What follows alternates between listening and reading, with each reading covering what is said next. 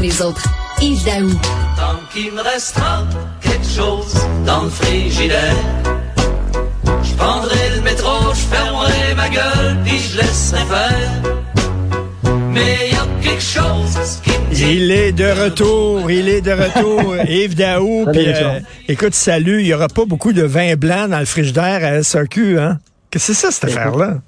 Ben, l'idée, tu sais qu'on est dans un monde là, de carboneutralité, Richard. Ouais. Avec, tu te rappelles, le ministre Fitzgibbon il a dit là, la sobriété énergétique. Là, tu vas être obligé de baisser ton chauffage, tu vas être obligé de baisser ta...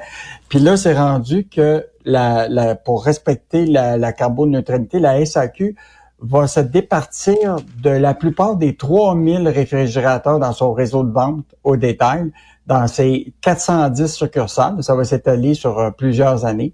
Donc, ça veut donc dire que quand ta visite va arriver chez toi, puis tu cours à SAQ pour avoir un rosé froid, tu vas être obligé de, de te Mais- dépêcher de le mettre dans le congélateur puis d'attendre. euh, Mais ils ont fait déjà une expérience. Hein, depuis deux ans, euh, ils ont fait l'expérience à Atwater, à Maisonneuve, à Saint-Sauveur. Ils ont éliminé complètement les frigos, puis il n'y a pas eu de baisse de vente. Donc, OK. ils- la, SAQ se dit finalement l'effort collectif euh, qui requiert de baisser notre euh, empreinte euh, euh, écologique, euh, les gens sont prêts à contribuer parce que, écoute, ça va réduire de 83 tonnes de CO2 euh, l'utilisation de ces frigidaires-là. Donc, c'est actuellement, ça représente 9% des émissions de gaz à effet de serre, ces frigidaires-là à la SAQ. Mais, mais Donc, euh, écoute, est-ce que ça va être, euh, je sais pas, mais après ça, ça va être quoi, les épiceries? Le jus d'orange sera plus dans les frigos, euh, le lait sera plus dans les frigos, euh, eux autres aussi vont s'en débarrasser? Imagine-toi la journée où ce que tu vas t'acheter un popsicle au dépanneur, puis tu l'amènes liquide, et il dit fallait congeler chez toi. non, non, non, mais euh, c'est vraiment, on est dans cette ère du temps là, de, de la Ben carboneutralité de- d'ici 2050. Là, donc, euh, donc la- l'ère des frigos tire à sa fin à la SAQ, et donc euh, ben, prépare ta glacière à la maison, euh, Richard, quand tu vas Ben, amener ton rosé. Ben là, cet été, cet été, j'espère qu'il n'y aura pas d'air climatisé dans les succursales de la SAQ. Ah, non, Ah, non. J'espère qu'ils vont couper ça aussi. Puis le chauffage l'hiver aussi. On ira faire notre marché à SAQ avec un chandail de laine euh, supplémentaire, puis ça vient de finir. Ce qui est important, c'est que tu pas à la SAQ en bédaine. On va tous se mettre au rouge. Moi qui adore le vin blanc, on va tous se mettre au rouge, ça vient de finir. Écoute, c'est quand même quelque chose. La faillite bancaire de la Silicon Valley euh, et des entreprises, ça a un impact jusqu'à chez nous? Hey, Richard, je sais pas si tu as suivi cette histoire-là de, Oui. de cette banque-là là, aux États-Unis. Euh, je sais pas si tu as déjà remarqué, quand tu visites les États-Unis, là, tu as des, des noms de banques à tous les coins de rue. Écoute, c'est pas le cas au Canada. Nous autres, on a six banques. Hein.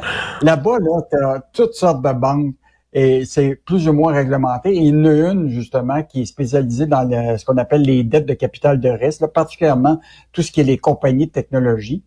Et imagine-toi qu'ils se sont trouvés dans une situation où ce qu'eux autres, pour euh, s'assurer de d'avoir de la liquidité pour pouvoir payer, euh, se sont trouvés dans le troupe et ils ont vendu rapidement tous les bons du trésor qu'ils avaient achetés eux autres de longue durée. Euh, et là, le problème, c'est que en raison de la hausse des taux d'intérêt, ben c'est c'est le problème, c'est que ces bons-là avaient perdu de la valeur et donc ils se Oui. sont retrouvés là avec une situation catastrophique de manquer complètement de liquidité. Alors là, les gens qui avaient des déposants, comme moi puis toi, qui va à la banque, à cette banque-là, ils avaient déposé de l'argent. Euh, là, ils ont pris panique, se sont en allés aux succursales. Et là, évidemment, euh, ils ont découvert le poteau rose, c'est que la compagnie avait plus de cash euh, ou de, de liquidité. Donc euh, là, ce que le gouvernement Biden a pris vraiment des mesures sérieuses, c'est que là, il s'est assuré que tous ceux qui étaient des déposants, leur, euh, leur argent est garanti. Sinon, c'est tout le système bancaire américain qui est en, Mais, qui est en, un mais peu en difficulté. Là. ce qui est difficile à comprendre, Yves, c'est que la hausse des taux d'intérêt, n'a pas besoin d'être un génie pour savoir que ça s'en venait. Là. Je veux dire, les directeurs de la banque n'ont pas, ont pas prévu ça. Ils l'ont pas vu Ben, en fait, l'idée, c'est ça, ils se sont trouvés dans une situation où ils ont eu des, des gens qui étaient des investisseurs, euh, puis qui ont retiré leur argent. Et comme beaucoup de gens ont retiré leur argent, ben ils ont dit, ben écoute, là, on est, on est pris avec un problème de liquidité. Et là, ils ont vendu à perte ces bons du, du trésor là. Et, euh, et donc, là, ils se sont retrouvés dans, dans le trouble financier. Euh, puis il y a une autre banque qui a vécu la même affaire, Signature euh, Bank. Bon, évidemment, nous autres, le système bancaire canadien, on est protégé un petit peu là-dessus parce que les prêts à risque de nos banques, ils, ils sont limités à le faire. Euh, ils sont réglementés. On en a juste six euh, euh, banques. Donc, les dépôts des. Quand on fait des dépôts, toi et moi, la réalité, c'est que ils prennent pas cet argent-là puis ils l'envoient dans des, des, des, des toutes sortes de, de, produits financiers dangereux. Ils sont quand même limités pour ça parce qu'ils sont contrôlés davantage. Aux États-Unis, c'est un peu le Far West. Là.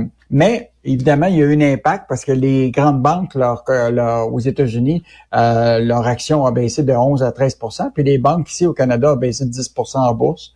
Euh, mais ce qui est intéressant, mm-hmm. Richard, c'est qu'il y a des compagnies au Québec qui ont, eu affaire avec euh, cette banque-là. Euh, Sanders, je ne sais pas si tu te rappelles, ça avait été annoncé par François Legault et euh, euh, Pierre Fitzgibbon, ont investi dans une compagnie au Québec qui ont mis 20 millions US dans cette compagnie en 2020.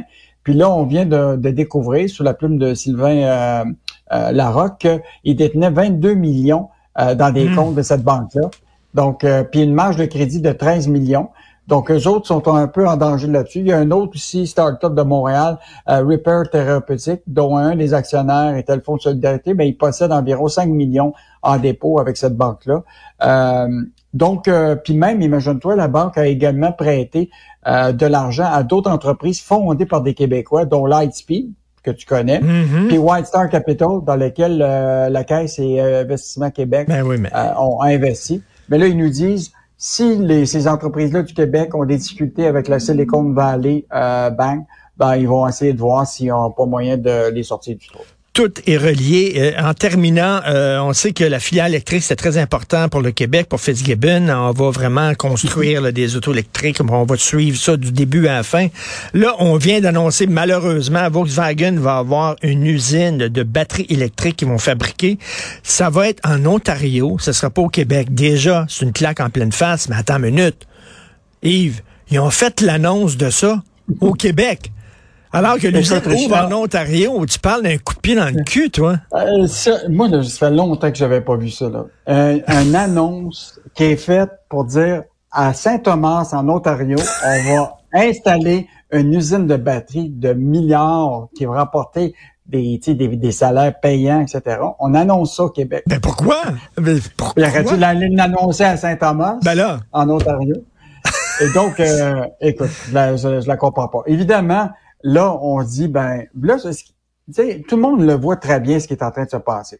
C'est que le gouvernement de l'Ontario a décidé qu'ils vont investir des milliards, tu comprends-tu, en Ontario pour permettre aux entreprises de l'automobile, parce que tout est concentré en, Ontario, pour les permettre de se convertir facilement à l'assemblage de voitures euh, électriques. Mais le deuxième élément, c'est les usines de batterie. Les usines de batterie, là, c'est décidé que ça va être en Ontario. Et le Québec, nous, ce qu'on va avoir, c'est les minéraux critiques comme le lithium. Hmm. Les, ce qu'on appelle les usines de matériaux de cathode. Là, que GM va investir 500 millions là, dans, pour créer 200 jobs à Bécancourt. Or, ces, ces matériaux de cathode vont être utilisés par les usines qui vont assembler des batteries en Ontario. on s'entend-tu pour dire que les jobs payantes, là, ça va être dans des usines? Ben oui. et, et, là, c'est clair que nous autres, on va être le petit, le, petit frère, la petite sœur puis les, la grosse industrie va être en, en, Ontario. Or, euh, moi, je trouve que un, un coup dur pour la filière de, du super ben, ministre euh, C'est un coup dur, puis en même temps, c'est insultant de faire cette annonce-là chez nous. Euh, moi, celle-là, je la comprends absolument pas. Donc, à lire aujourd'hui un texte de Francis Alain, et on n'a pas le temps d'en parler, mais il faut lire aussi Stéphane Desjardins. Dépêchez-vous de dépenser tous vos points Miles, euh, parce que la BMO a annoncé le rachat Miles. Donc, Stéphane, il dit dépensez tous vos points au plus sacrant. Merci Yves. Il me semble que tu es bronzé un petit peu. Ça se peut-tu, ça? Un petit, un petit peu, malheureusement malheureusement, j'ai joué pas mal au tennis, pour te dire ça. bon retour. Merci, Yves Salut. Salut.